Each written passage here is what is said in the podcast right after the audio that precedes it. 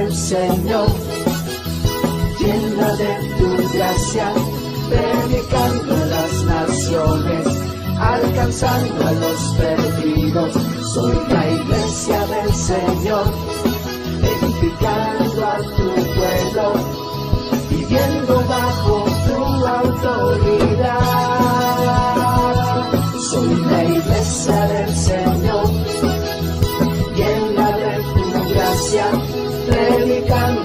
naciones, alcanzando a los perdidos.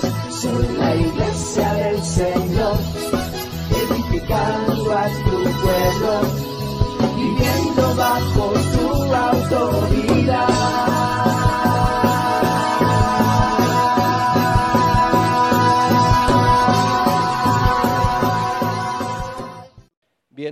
Le voy a invitar a que abra su Biblia en el libro de los Hechos, capítulo 8.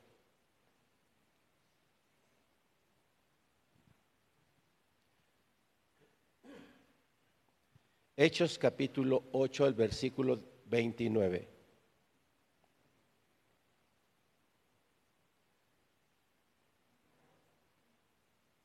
Amén. Bueno, dice la palabra del Señor.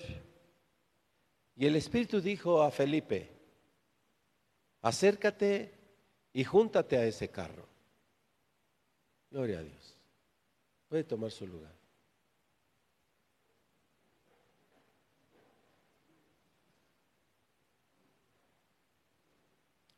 ¿Ha escuchado usted la frase, si Dios quiere? ¿Sí? ¿Ha escuchado usted la frase, primero Dios? O la frase, espero en Dios, si Dios lo permite. Son declaraciones humanas cuando las hacemos conscientemente, entendiendo, es que estamos diciendo, busco la voluntad de Dios, me ajusto a la voluntad de Dios. Quiero que las cosas pasen como es la voluntad de Dios, como sea la voluntad de Dios. Cuando decimos esas frases con conciencia, le estamos diciendo eso a Dios. Le estamos diciendo como Jesús en el Getsemaní, no se haga mi voluntad sino la tuya. Yo quisiera tener dinero, pero si tú me tienes así, hágase tu voluntad, así sea. Y no voy a renegar. Yo quisiera tener poder, pero no lo tengo. Hágase tu voluntad. Yo quisiera todas estas cosas, pero no las tengo. Hágase tu voluntad y no la mía. Aceptar que la voluntad de Dios es más grande y perfecta y agradable que la voluntad de cualquier persona. Porque el Espíritu Santo que escudriña las mentes y los corazones, Él quiere guiarnos a toda verdad.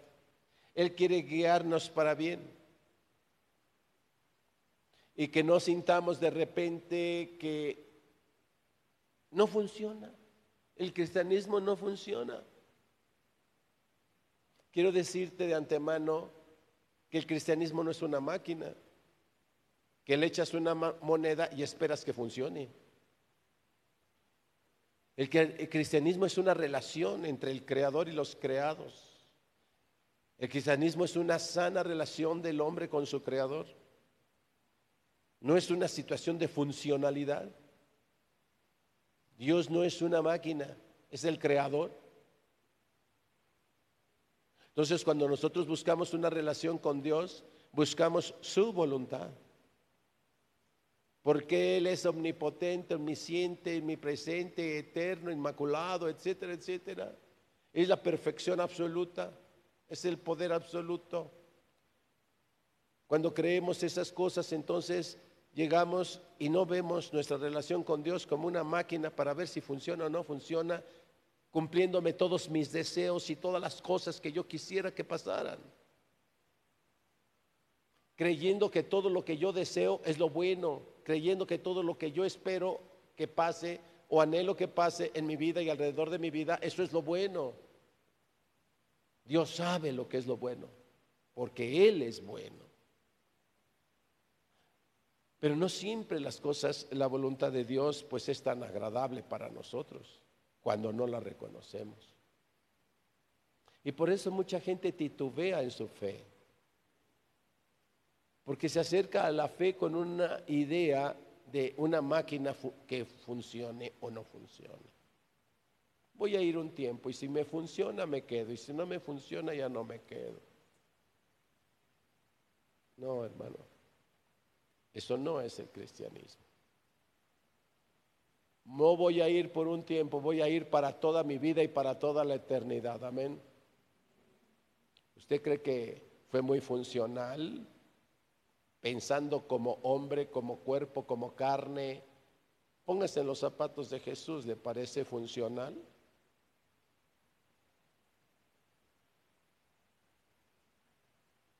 golpes, humillaciones, azotes, acusaciones en falso, vituperios, burlas, exhibición en la desnudez, corona de espinas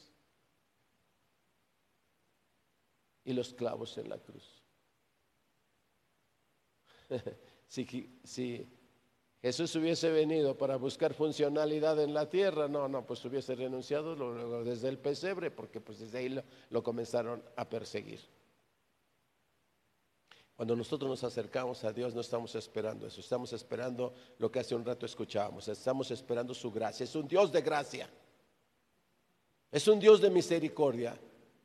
Sabemos que si permanecemos fieles, y lo leían en Apocalipsis hoy, estaban leyendo el capítulo 2 de Apocalipsis. Yo te daré la corona de la vida, dice. El que persevere. El que persevere, el que no esté pensando que yo soy una máquina funcional, que me echan una monedita y yo les respondo como, como una máquina. El que entienda que yo soy el Dios, que yo soy el creador y que yo tengo la mejor de las voluntades para ustedes, que siempre obro para bien para ustedes.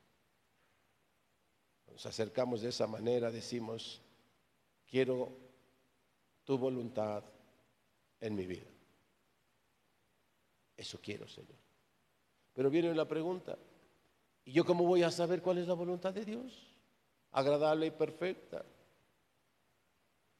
Para eso Jesús dijo, yo me voy, pero les enviaré el consolador y Él los va a guiar. Diga conmigo, guiar. Eso. Él los va a guiar a toda verdad. Les recordará las cosas que yo les he enseñado por si ya se les olvidaron. Pero aún las revelará las cosas que por ahora no les puedo decir porque no las van a digerir. Él los va a guiar. Así es que tenemos la guianza del Espíritu Santo. Es el tema de hoy. Guiados por el Espíritu. Y entonces en un texto tan cortito, en el libro de los Hechos, el día de hoy leemos en el capítulo 8, versículo 29, que Dios le habla a través del Espíritu a Felipe. Dice la Escritura, y el Espíritu dijo a Felipe, acércate y júntate a ese carro. Pero vamos a leer un poquito ese, contexto, ahí mismo permanezca en el capítulo 8 y vamos a leer el contexto en el que el Espíritu Santo le habla a Felipe. Y yo quiero que pienses que tú eres Felipe. No importa si eres mujer o varón, o sea, piensa que tú eres Felipe. Hoy el Señor ha traído a Felipes y estamos sentados acá y estoy acá y estamos aquí reunidos como Felipe. Abra sus oídos como los abrió Felipe. Y escuchemos lo que el Espíritu le dijo a Felipe y en qué condiciones. Hechos 8, vamos a leer del 5 al 13, que son los antecedentes de esto que vimos leímos arriba. Dice la escritura, entonces Felipe, descendiendo a la ciudad de Samaria, les predicaba a Cristo. Y la gente unánime escuchaba atentamente las cosas que decía Felipe, oyendo y viendo las señales que hacía. porque de muchos que tenían espíritus inmundos, salían estos dando grandes voces, y muchos paralíticos y cojos eran sanados. Así que había gran gozo en aquella ciudad. Pero había un hombre llamado Simón, que antes ejercía la magia en aquella ciudad y había engañado a la gente de Samaria, haciéndose pasar por algún grande. A este oían atentamente todos, desde el más pequeño hasta el más grande, diciendo, este es el gran poder de Dios. Y le estaban atentos, porque con sus artes mágicas les había engañado mucho tiempo. Pero cuando creyeron a Felipe, que anunciaba el Evangelio del reino de Dios y el nombre de Jesucristo, se bautizaban hombres y mujeres. También creyó Simón mismo, él, el mismo mago este. Y habiéndose bautizado, estaba siempre con Felipe. Y viendo las señales y grandes milagros que hacían, estaban atónitos. Mire qué contexto en el que Felipe se estaba desenvolviendo. Usted recuerda que ah, los apóstoles le dicen a la gente que vayan y busquen a siete de buen testimonio, llenos del Espíritu Santo y con sabiduría. Dice, porque no es justo que nosotros estemos sirviendo en las mesas mientras que nuestra tarea es predicar el Evangelio. Y cuando mandaron llamar, por allá apareció Felipe, un diácono que servía en las mesas, ayudaba en la administración de la iglesia primitiva, haciendo la repartición de todas las bendiciones hacia las viudas y todas aquellas, cosas. Pero luego Felipe se va a Samaria. Para que tenga usted una idea, recuerde lo que le dijo aquella samaritana que se encontró Jesús en el pozo. Aquella samaritana le dice a Jesús, ¿por qué me hablas tú? Tú eres judío, yo soy samaritana. Y ella le dice, y los judíos y los samaritanos no se llevan. Los judíos tenían prohibido hablarles a los samaritanos, que eran los del norte. Pero Jesús se encuentra con ella, una samaritana. Este antecedente debemos entenderlo para comprender a Felipe. Felipe estuvo en Jerusalén, en medio de los judíos, y de repente se va a predicar a Cristo el Evangelio. Se va al norte, a Samaria, donde estaban los enemigos de los judíos. Y allí llega Felipe en medio de los que eran los enemigos de los judíos a predicar el Evangelio. Pero dice que le creían a Felipe. Y aun siendo samaritanos, se convertían y se bautizaban en el nombre del Padre, del Hijo y del Espíritu Santo. Y Felipe los bautizaba. Entonces Felipe se convierte de ser un diácono, se, se convierte en una persona muy reconocida por la gente. Toda la gente admiraba a Felipe. Cómo predicaba, cómo enseñaba y los testimonios, las cosas, las señales que salían, porque dice que él oraba y los cojos ¿verdad? Este, sanaban y los paralíticos se levantaban y los que tenían espíritus inmundos salían de ellos, eran liberados. Cosas grandes hacía Felipe. Vamos a pensar que usted o yo comenzamos a hacer una obra de esa magnitud en un lugar donde hay muchos incrédulos, enemigos del cristianismo, ¿no? Entonces comenzamos a predicar y, que el poder de Dios, obrando a través de nuestras vidas, sana personas y todo. Y la gente dice, wow, este hombre, qué bárbaro, esta mujer, qué bárbaro, está ungido, el poder de Dios está con él, con ella. Dice que hasta el mago se convirtió y lo siguió. Ahora imagínense que a usted y yo nos pasara eso. Normalmente cuando como ministro tienes cierto reconocimiento, vamos a llamarle éxito, porque tiene cierto reconocimiento en una comunidad, pues agarras y te sientas, hijo. Empiezas a construir tu casita bien bonita, ¿verdad? Empiezas tu confort. No, pues aquí ya hay una iglesia grande y todos me reconocen como ministro, como pastor, pues ya no me quiero mover de aquí. O sea, yo me quedo, empiezo a, echar raíces y, y empiezo a vivir el confort de que me digan, pastor, ¿no quiere un cafecito? Pastor, ¿no lee esto? Y dices, wow, qué lindo, o sea, qué bien me está yendo. Dios me bendice, ¿cómo me ama Dios? A las personas se nos sube, decimos en el lenguaje coloquial, y empezamos a, ponernos en comodidad y en confort. Y comenzamos a, como que ya a no querer hacer muchas cosas. Al fin ya tenemos ministerios que hacen las cosas por mí, ya tengo guerreros de oración, ¿para qué oro? Que oren los guerreros de oración. Ya tengo un ministerio de diáconos, pues para qué yo recojo una silla, pues que hay que vengan los diáconos y que la recojan. ¿Para qué yo voy a evangelizar? Pues tengo líderes, ¿verdad? Que ellos salgan y vayan y evangelicen. Y hasta puedo terminar o puede uno terminar, pues ¿para qué predico? Pues ya tengo gente que predica, pues que prediquen por mí. Y yo me quedo en el confort. Hay mucha tentación de hacer eso. Ahora entiende el contexto en el que estaba Felipe. Felipe estaba en Samaria y ya tenía todas esas cosas, ya tenía reconocimiento, ya tenía el propio mago que se había convertido y que dice que no se separaba de él, que estaba con él, viendo la grandeza y se quedaban atónitos de las cosas maravillosas que estaba haciendo Dios a través de la vida de Felipe. Y ahora escuche, ¿usted quiere ser guiado por el Espíritu?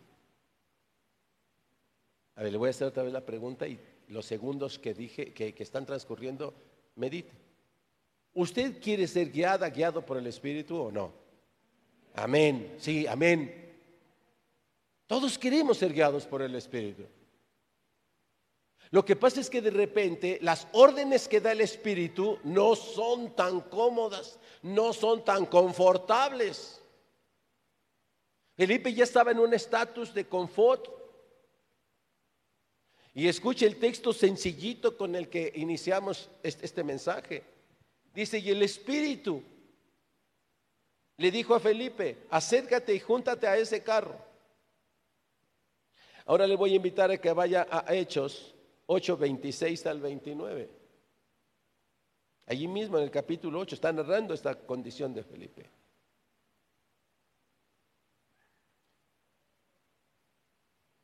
¿Ya está ahí? Hechos 8, 26 al 29.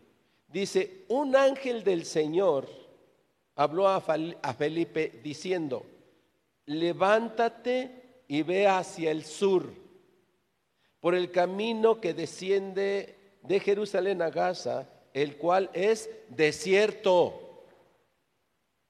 Entonces él se levantó y fue, y se cedió que un etíope eunuco, funcionario de Candace, reina de los etíopes, el cual estaba sobre todos los tesoros y había venido a Jerusalén para adorar, volvía sentado en su carro y leyendo al profeta Isaías. Y el Espíritu dijo a Felipe, acércate y júntate a ese carro. Esta es la parte difícil. Uno dice, yo quiero que me guíe el Espíritu Santo. Yo quiero que se haga la voluntad de Dios en mi vida. Yo te amo, Señor, yo te quiero servir. Pero de repente yo estoy viviendo una vida de confort. Tengo mi trabajo, tengo mi negocio, tengo mi familia, tengo mi comodidad, mis amigos, mis cuates, mis diversiones, los fines de semana, bla, bla, bla. O sea, estoy viviendo muy bien. ¿Qué voy a hacer si de repente el Espíritu me dice, como le dijo a Felipe, estaba en Samaria, al norte de Jerusalén. Y le dice que camine al desierto, casi rumbo a Egipto. Y dice, vas a, ir al desierto. Así uno dice, pero si yo tengo mi iglesia aquí, o yo tengo mi trabajo acá, pero yo estoy cómodo acá.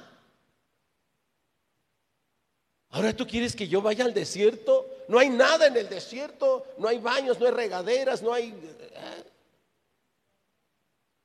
Ah, qué bueno que lo dijo, no hay internet. ¿Sí? Me está sacando de mi confort. Y me dices que vaya a un desierto. Porque esa es tu voluntad. ¿Qué voy a hacer si aquí la gente ya me reconoce aquí la gente ya me admira?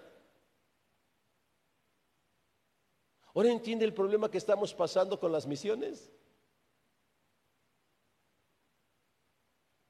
Es el problema. Que el Espíritu Santo llega y dice, vas a llevar una misión, vas a ir a Puebla.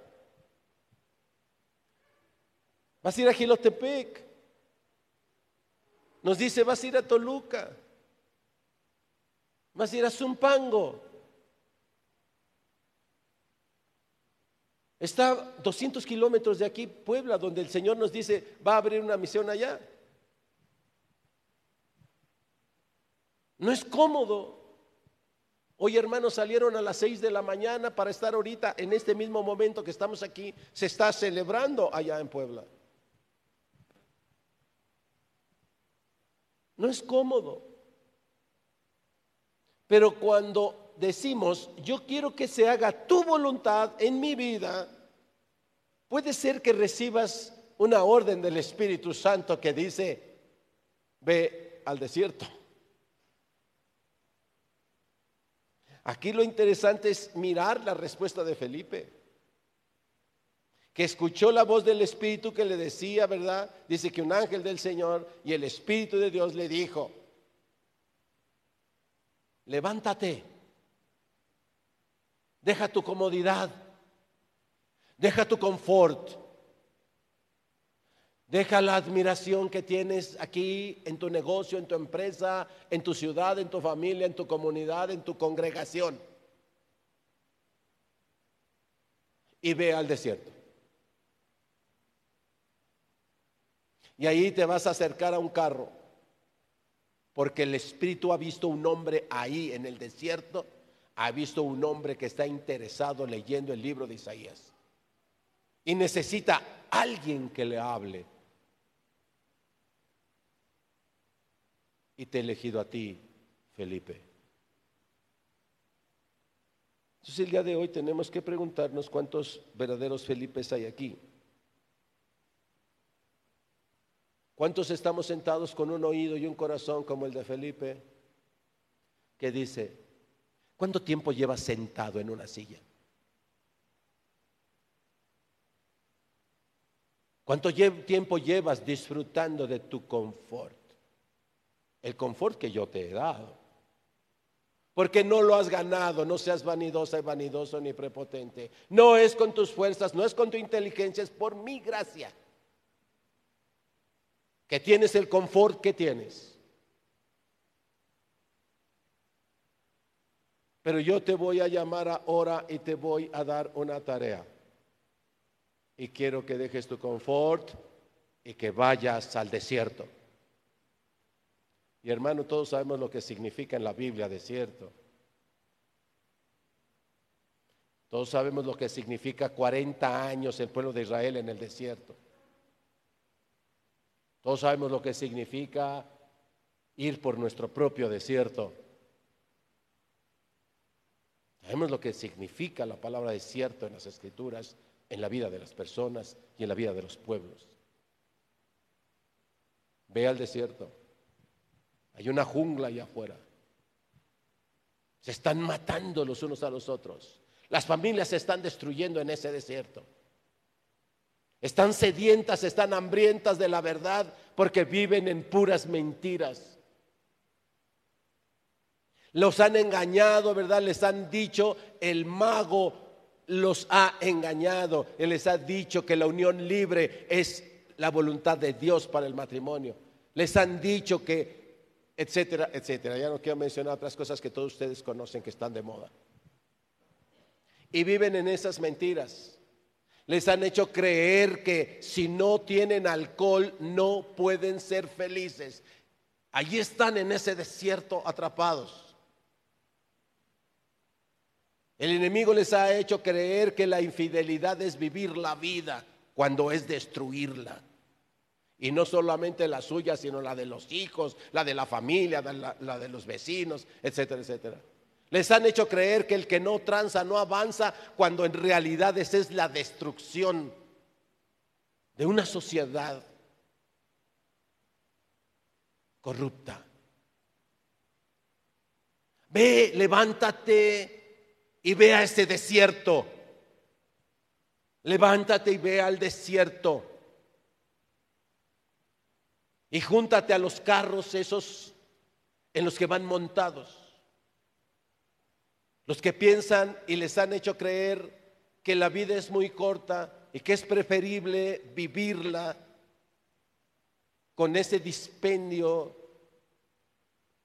que promete y que ofrece la delincuencia organizada. Te vas a morir, así es que un día feliz aunque te mueras pronto. Viven en esas mentiras. Están engañando niños, están engañando jóvenes, haciéndoles creer que el paraíso se obtiene por unos minutos a través de drogas. Levántate, Felipe. Levántate, Felipe. Llevas mucho tiempo sentado en tu confort. Llevas mucho tiempo en Samaria. Ya hay gloria aquí. Ya te honran, ya te reconocen. Levántate, Felipe. Levántate, Felipe, y ve al desierto. Wow. Qué importante este tema, porque estamos trabajando una serie doble en preparativos para que el día del aniversario pudiéramos traer a muchos como aquel eunuco, porque Felipe obedeció, porque Felipe dejó Samaria, dejó su confort, viajó en el desierto, se acercó a aquel carro, se le sentó a un lado de aquel eunuco, ¿verdad? Y le dijo que él es. Y le leyó el párrafo de Isaías y le dice, ¿y cómo voy a entender? No sé ni de quién habla esto. Y partiendo de esa escritura dice que Felipe le anunció el Evangelio. Y después de esa charla dice la escritura que el eunuco le dijo, ¿qué, necesito para bautizarme? Sediento, ¿qué necesito para bautizarme? Y recuerde que la escritura dice que Felipe solo le preguntó, ¿crees? ¿Crees en lo que se te ha dicho? ¿Crees en el Evangelio? Y dijo, creo. Entonces no hay nada que impida que te bautices. Dice que en el primer lugar que encontraron agua, pararon el carro y Felipe lo bautizó. Estamos preparándonos. El Señor dice, levántate Felipe y ve al desierto porque en febrero en el aniversario necesito muchos como aquel eunuco. Hay muchos, yo los estoy viendo. Hay muchos sedientos allí que quieren, que quieren conocer de Dios. Pero están esperando que una persona como Felipe se acerque a ellos. Se están esperando que una persona como Felipe, que escucha la voz del Espíritu, que puede dejar su confort y que es obediente a la voz de Dios, se levante y vaya y le diga a, esos eunucos que están allá afuera. Y que entonces en el aniversario podamos tener un ramillete, es una ofrenda, es un fruto, es una ofrenda. No estar pensando en el concierto y en los colores y en la decoración y todo eso. Eso no, no es lo que va a agradar al Señor. Lo vamos a hacer y también vamos a atender eso. Vamos a terminar de, arreglar las paredes del templo para que se vea bonito. Pero ese no es el propósito de un aniversario. Ese no es el propósito de la iglesia. Es alcanzar almas. Es ir al desierto. Es hablarle a la gente que está sedienta, hambrienta en el desierto. No es verdad que la gente no quiera saber de Dios, eso es una mentira. La gente sí quiere saber de Dios. La gente sí desea el poder, la gracia, el amor, la misericordia, el perdón de Dios, la salvación de Dios. Sí quiere eso la gente. Pero los hijos de Dios todavía no se levantan. Los hijos de Dios todavía no son Felipes. Solo llegan y adquieren un poco de confort y ahí se estancan. Ahí se quedan en su Samaria. Pero hoy el Espíritu Santo nos está recordando este pasaje a través de Felipe y dice, Felipe, levántate y ve al desierto. Ahora Dios estará esperando cuántos oyen la voz del Espíritu Santo que te dice, Felipe, levántate y ve al desierto. Y cuántos puedan decir, amén, y se levanta y va a ir al desierto. Confiado en que vas en el nombre del Señor, confiado en que vas en obediencia al Señor,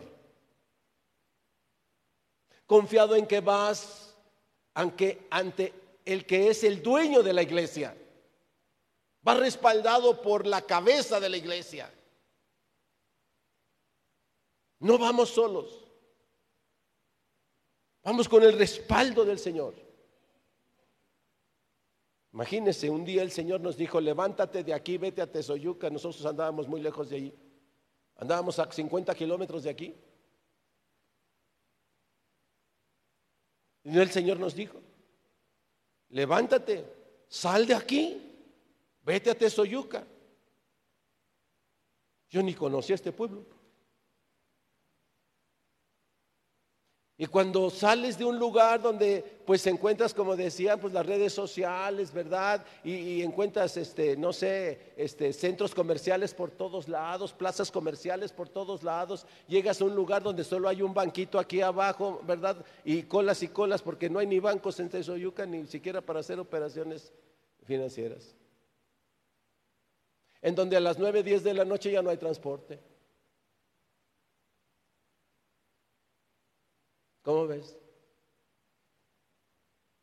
Pero el Señor nos dijo, levántate.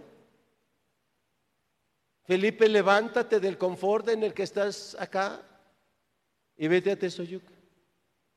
Y hoy le damos gloria a Dios porque, wow, hay gente de Tesoyuca que es parte de esta congregación ya. Tenemos células en Tesoyuca. Amén. Y ahora nos dice, levántate y vete a Puebla.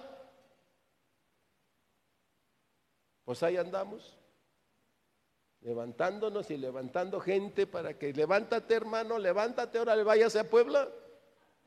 ¿Sí? Pero pastor, aquí por lo menos en Tesoyuca y esto, allá en Nopalucan, así se llama el pueblo. Allá en Opalucan, pues parece que ni gente hay. Llegas y están en las calles, ahí se ven casitas, pero no ves gente. Allá andamos. Y sabe, tenemos ocho personas en dos meses que estamos asistiendo allá.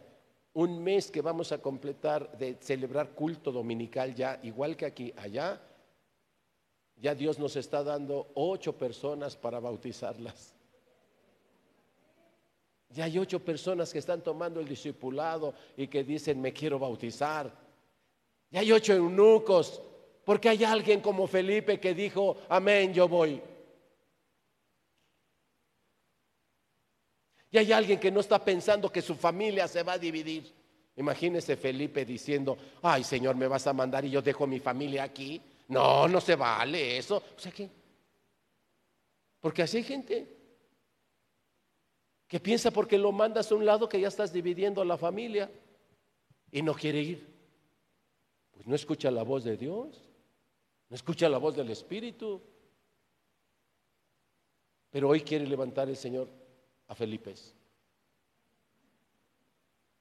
Hoy quiere decirnos, para mí, yo te veo como Felipe en el 2023.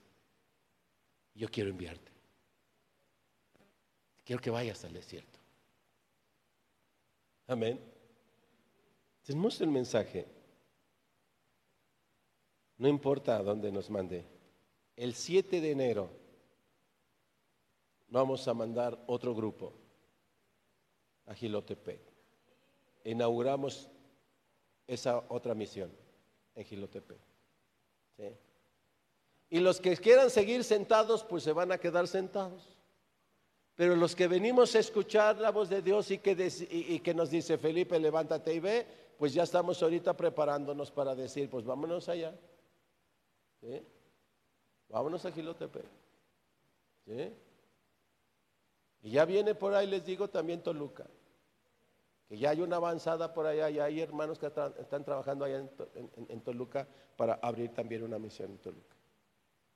Pero por eso el Señor quiere despertar hoy a Felipe. Que escuchen la voz del Espíritu.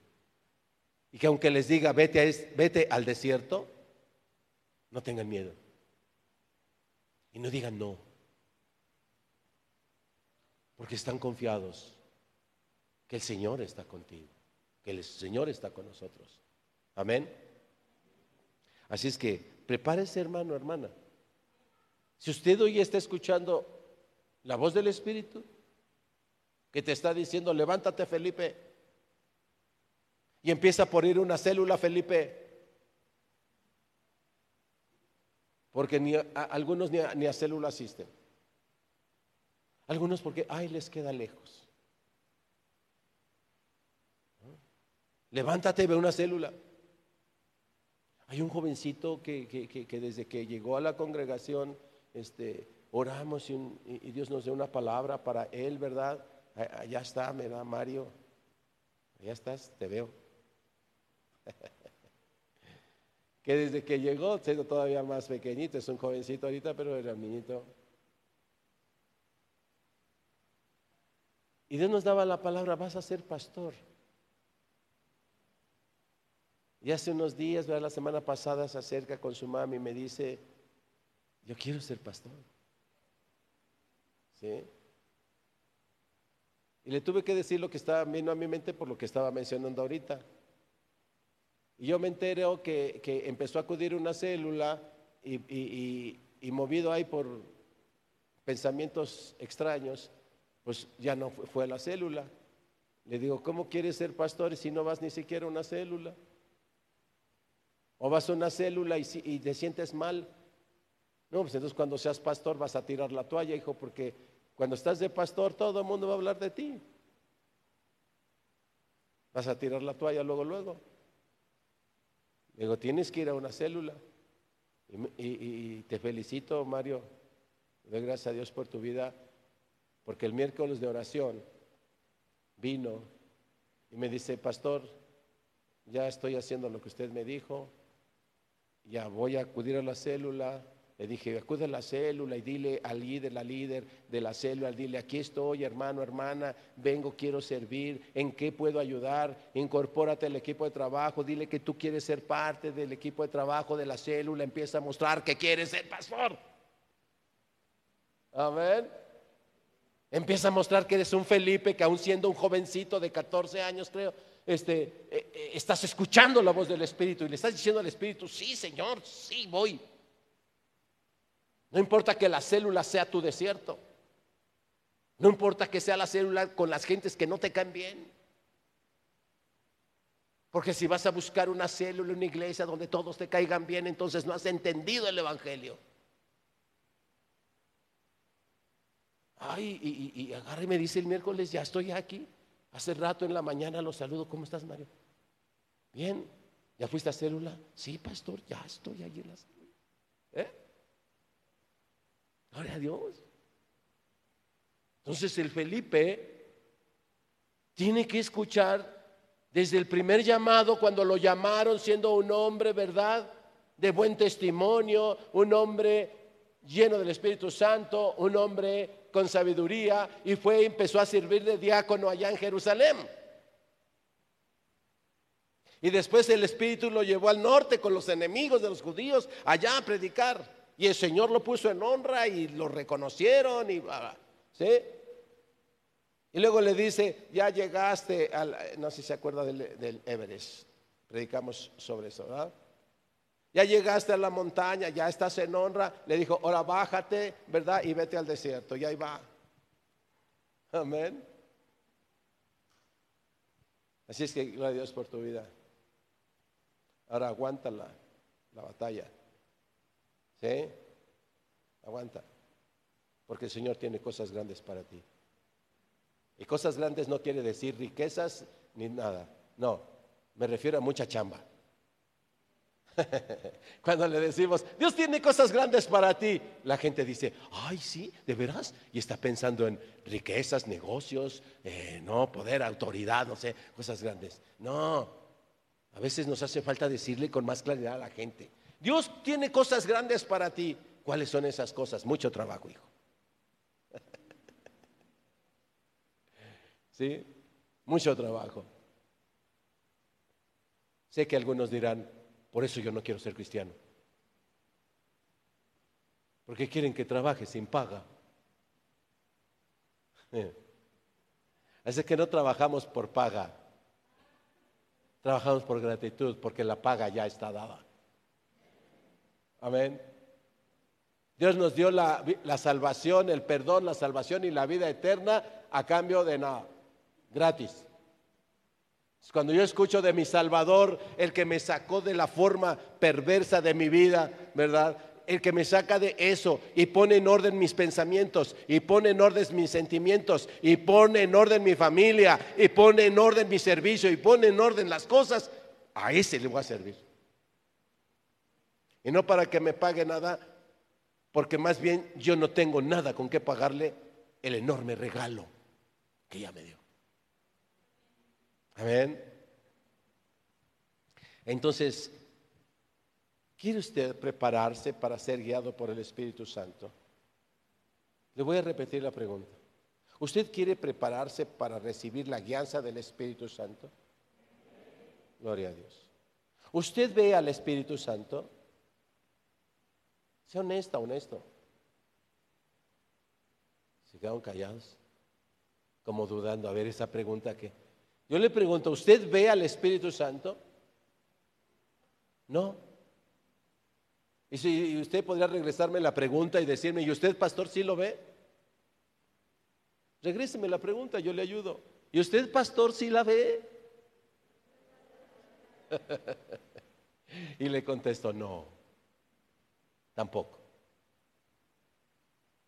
Y entonces, ¿cómo me va a guiar el Espíritu Santo? ¿Cómo voy a aprender a ser guiado por el Espíritu si ni siquiera lo puedo ver?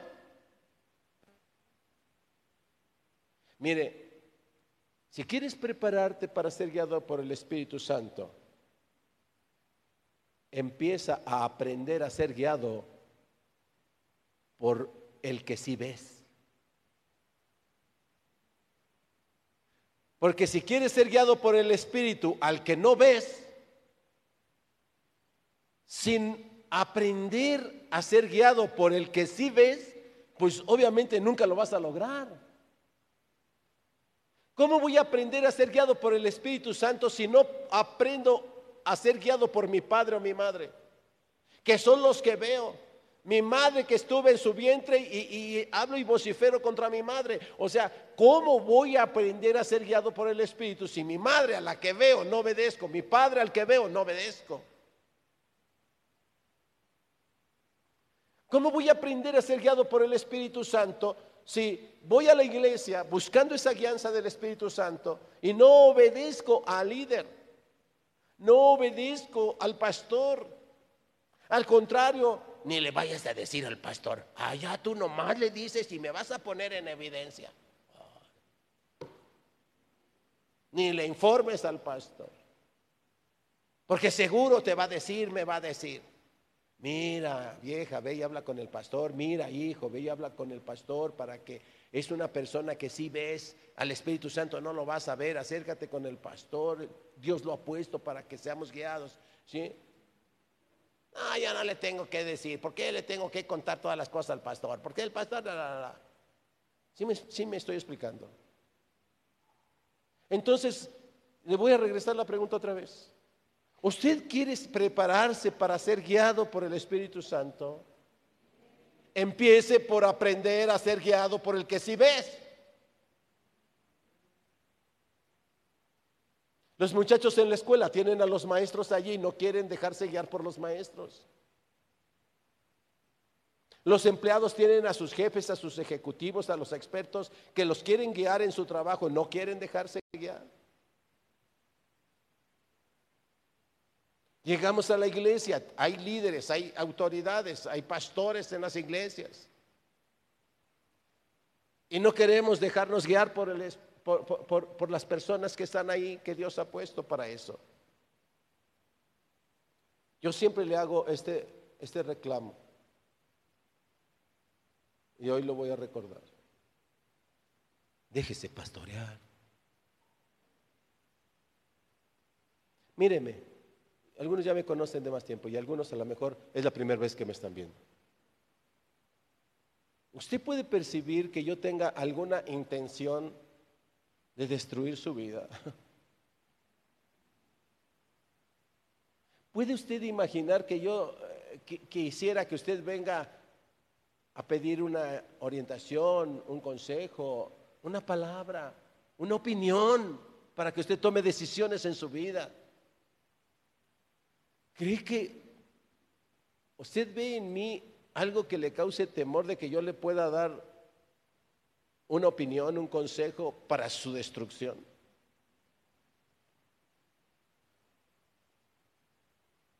Créame que no. Y créale a Dios. Yo sé para qué me puso Dios aquí.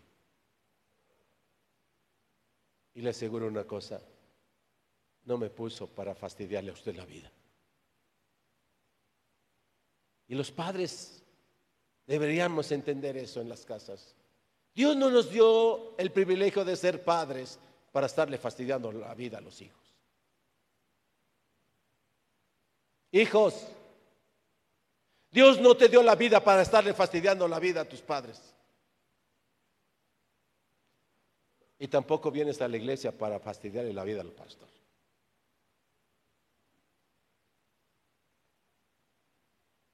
Venimos para ser guiados por el Espíritu Santo, para honrar y glorificar a Dios, para eso. Amén. Entonces, si quieres prepararte para escuchar la guianza del Espíritu Santo, empieza a ser obediente. Porque nadie puede ser guiado por otro si no le obedece. Jesús mismo lo dijo, ¿por qué me llaman Señor, Señor si no me obedecen? Imagínense, Jesús mismo lo dice. Ay, Señor mío, ay, Señor mío. Y dice, dice el Señor, ¿por qué tanto me dicen Señor, mi Señor? Si cuando yo le digo perdona al que te ofende, no lo perdona. Quiere ir a moquetes a hacerle cosas. Cuando yo les digo, bendice al que te maldice, no pagues mal por bien o mal por mal.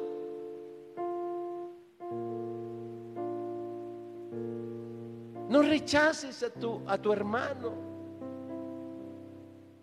Cuando le preguntaron cuántas veces tengo que perdonar a este, si siete veces, y Jesús le dijo setenta veces siete.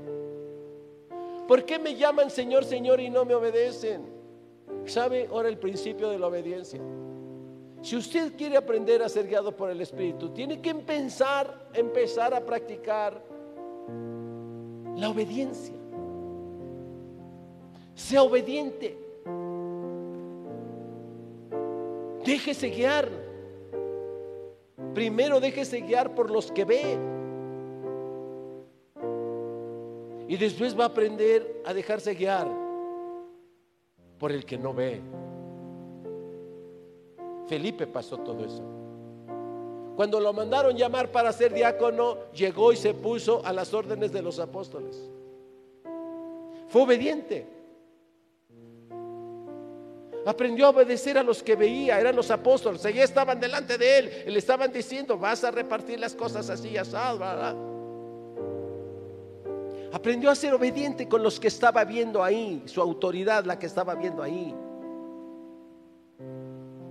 Y Dios le fue abriendo el oído del corazón, del espíritu, para poder escuchar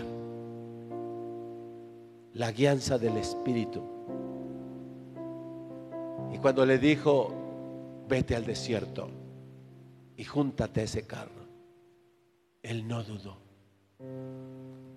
porque había sido preparado, capacitado para obedecer.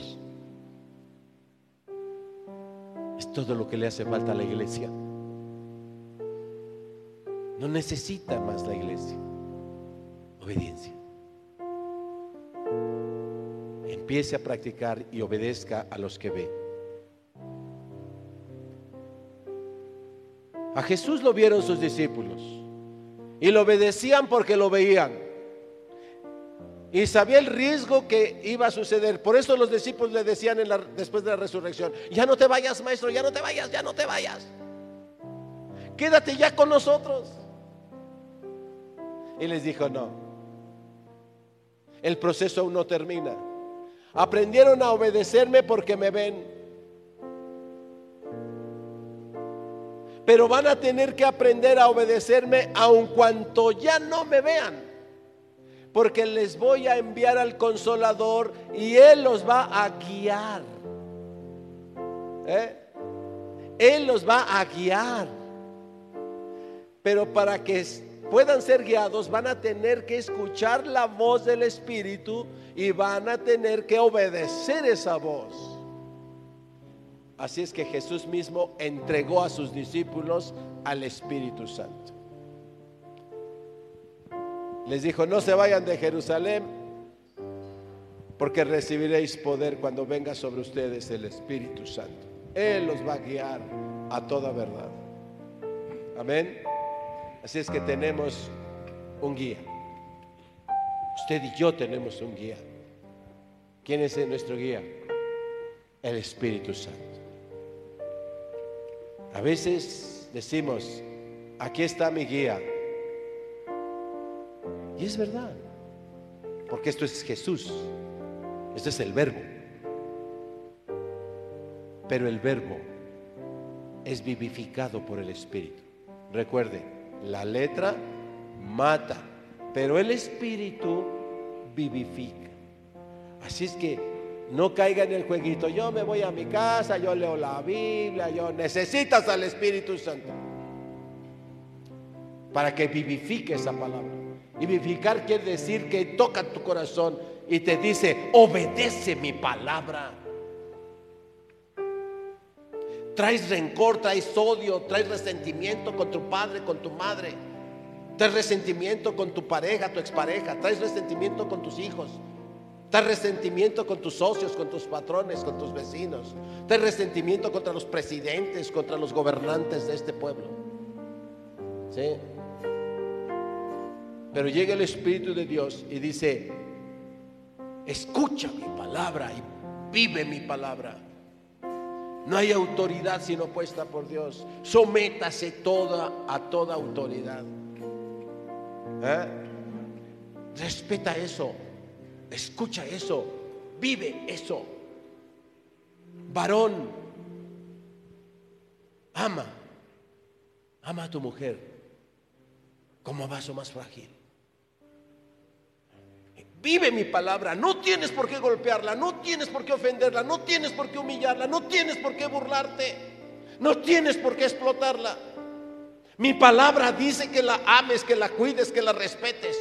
Viene el Espíritu Santo y comienza a hablar, a vivificar la palabra en el corazón de los hombres y los hombres son transformados.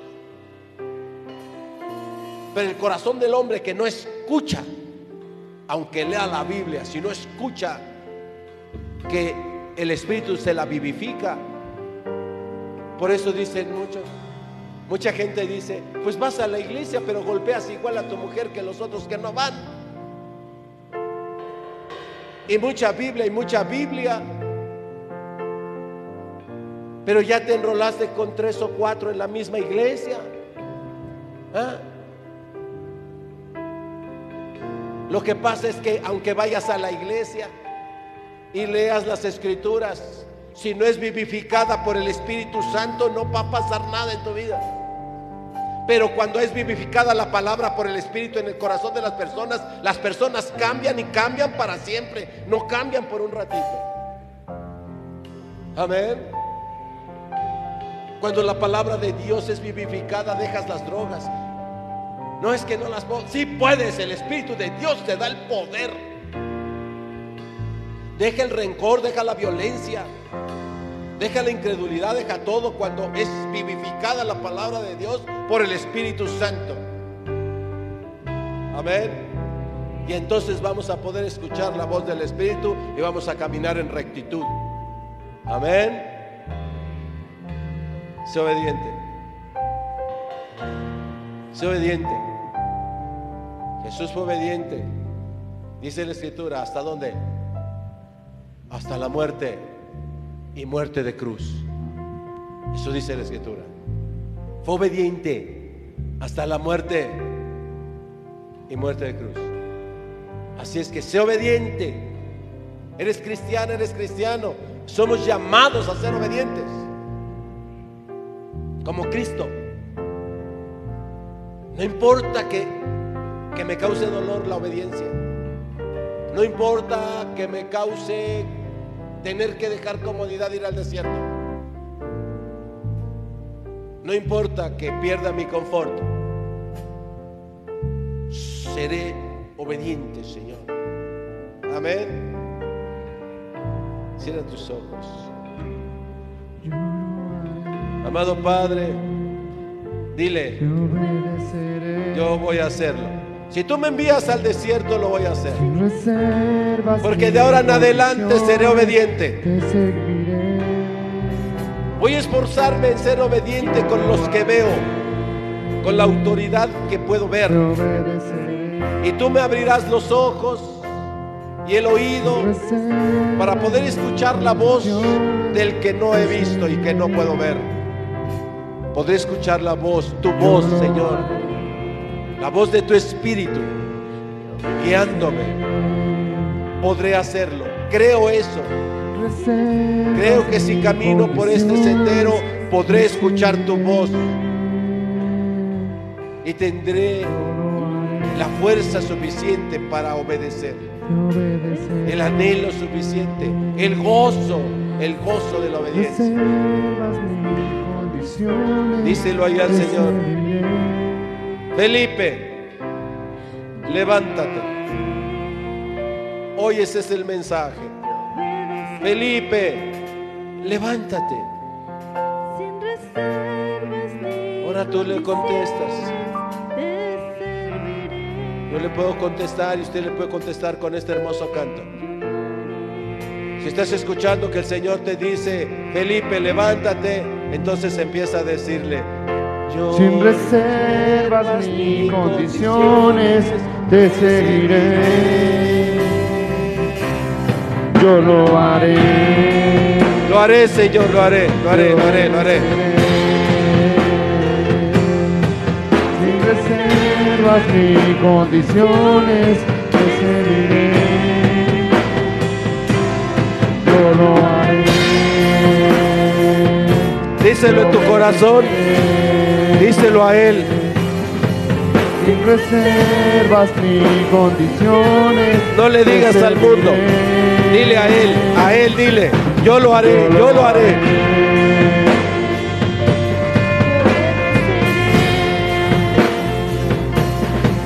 Sin reservas ni condiciones te serviré.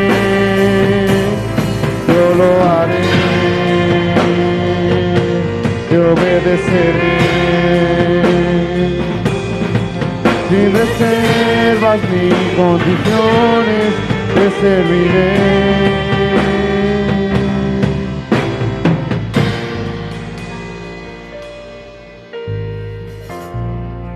Hay una- un texto del Señor que, que ha cambiado mucho mi vida desde que yo me acerqué al Evangelio. Y ha movido mucho mi vida. Jesús les dijo, busquen primeramente el reino de Dios y su justicia. Y todo lo demás os será añadido. Y yo caminaba igual que todas las personas, sin Dios, queriendo tener el patrimonio para mí, para mi familia, con mis fuerzas, con mi inteligencia, con mi experiencia. Yo quería ganar el mundo de esa manera. Pero llegó esta palabra a mi vida. Porque yo había luchado de esa manera. Ya soy un hombre viejo. Y había luchado.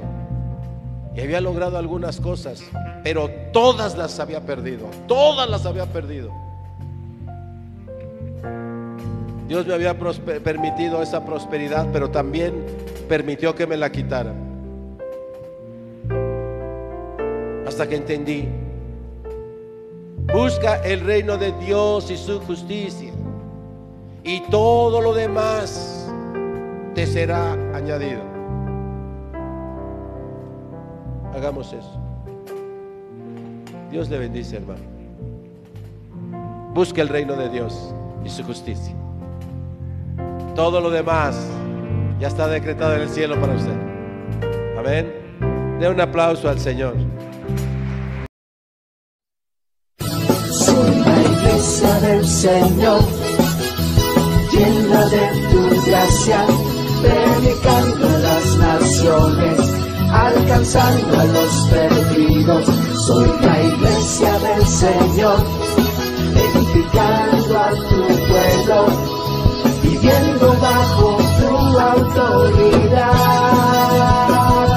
Soy la iglesia del Señor llena de tu gracia, predicando en las naciones, alcanzando a los perdidos. Soy la iglesia del Señor, edificando a tu pueblo, viviendo bajo tu autoridad.